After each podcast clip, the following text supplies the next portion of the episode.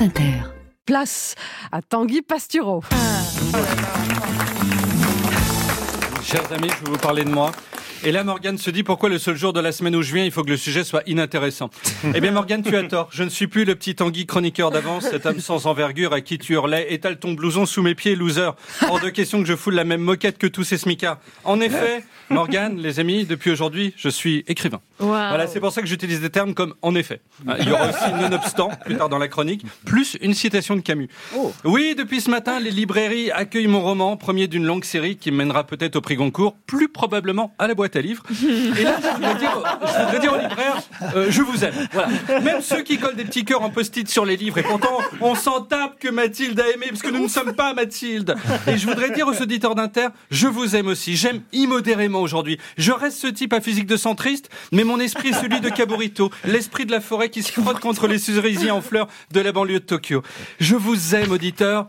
Mais vous m'en devez une. Hein, ça fait sept ans que chaque jour je suis là pour vous. Sept ans que pour vous divertir, je subis des assauts effrénés de Daniel Morin, hein, à qui certes la direction a enfin collé une réplique du masque d'Hannibal Lecter dans le silence des agneaux, ce qui fait qu'il ne mord plus. Mais enfin, ça reste difficile. Donc la moindre des choses, ce serait que vous achetiez mon livre. Et alors j'ai calculé, la bande originale, c'est peu ou prou. Oui, je suis écrivain, je peux dire peu ou prou. hein. C'est peu ou prou un million d'auditeurs. Ça veut dire que si chaque personne qui la écoute achète mon bouquin, je deviens numéro un des ventes, plus le phénomène littéraire de la décennie.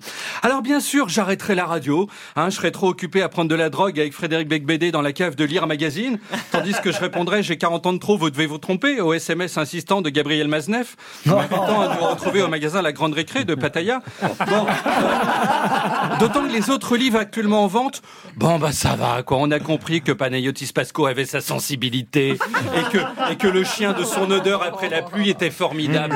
Moi la vérité c'est qu'il puait. Moi j'ai eu des chiens, j'ai vécu en Bretagne sous la pluie. Bon bah la plupart je les ai abandonnés chez Sephora avec un mot sur le collier disant faites ce que vous pouvez. Moi j'en peux plus. Voilà, je ne ferai pas de chantage mais à moins d'un million de ventes, j'arrête tout. Hein, D'autant que je suis allé voir les livres les plus vendus de l'histoire, le niveau est bas. Numéro 1 la Bible, numéro 2 le Coran, bon de la science-fiction, d'accord, j'adore. Bon, enfin, numéro 3 le petit livre rouge de Mao Tse-tung. Et là je dis va-t-on laisser les gauchias d'Asie sur un succès ou les éclater hein? Numéro 4 Don Quichotte, ce vieux truc ringard euh, transposé en 2024 serait juste un pauvre taré qui tape sur des éoliennes.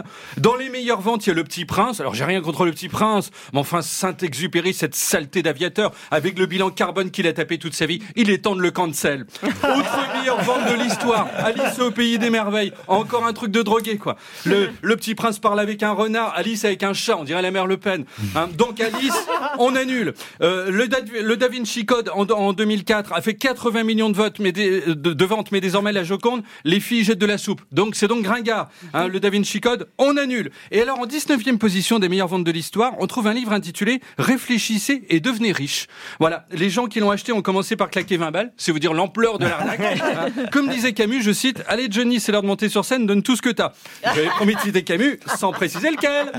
Donc voilà, peuple de France, peuple de gauche, France Inter, mon amour, mon destin est entre tes mains, comme celui du businessman pressé l'est dans celle du mototaxi qui l'emmène à la gare de Lyon, où il apprend que le TGV numéro 8526 à destination de Marseille-Saint-Charles, départ initialement prévu à 14h40, partira avec un retard de 12 heures, hein, dû à un sanglier qui s'est empalé sur une caténaire tombée sur la voie, provoquant un droit de retrait de l'ensemble des personnels navigants. Et puisqu'on est dans les livres, le lycée Stanislas, dont on a beaucoup parlé, hein, à cause de l'affaire Oudéa Castera, du nom de cette ministre qui doit tout aux agriculteurs, parce que depuis qu'il bloque la 13, on ne parle plus que du cours du port et de Karine Le Marchand. Pour les distinguer, Le Marchand n'a pas de queue en tire-bouchon. Hein, les ports d'élevage non plus d'ailleurs, parce qu'on la leur coupe pour éviter qu'à cause de l'ennui et du stress, ils se la mordent entre eux, ce qui rappelle la vie de tellement d'amis euh, qu'on a. C'est ça l'élevage intensif, la réalité derrière le saucisson. Même si je ne juge pas, notamment les amateurs de charcuterie qui achètent des livres, ils sont super. Bref, le lycée Stanislas vient de publier la liste des ouvrages à lire en classe de seconde. Alors il y a du Rabelais, mais on cancelle, hein, trop manger bouche les artères. du Balzac, mais c'est trop long, j'ai avec les réseaux sociaux, qui a encore le temps de lire Balzac? Moi en seconde, comme occupation, j'avais juste l'album de Thierry Hazard. Elle fait de regarder le papier peint de ma chambre, j'ai jamais réussi à, li- à lire Balzac. Il y a du Victor Hugo, un livre qui s'appelle L'homme qui rit. Je crois que c'est le mari de la dame qui est à moitié dans ton lit. Et évidemment, du Marcel Proust, euh, des histoires de Madeleine, vous savez, c'est les ancêtres des pitchs, quoi. Euh, bref, que des classiques. Et peut-être dans 110 ans, si la planète accueille encore la vie humaine, que mon livre sera sur la liste de Stanislas ou dans un bac à solde que des hommes mutants fouilleront par télépathie en disant Oh, un livre papier. Voilà, donc c'est vous qui voyez, mais faites-moi plaisir. Oh, pardon, nonobstant. Oh yeah Merci.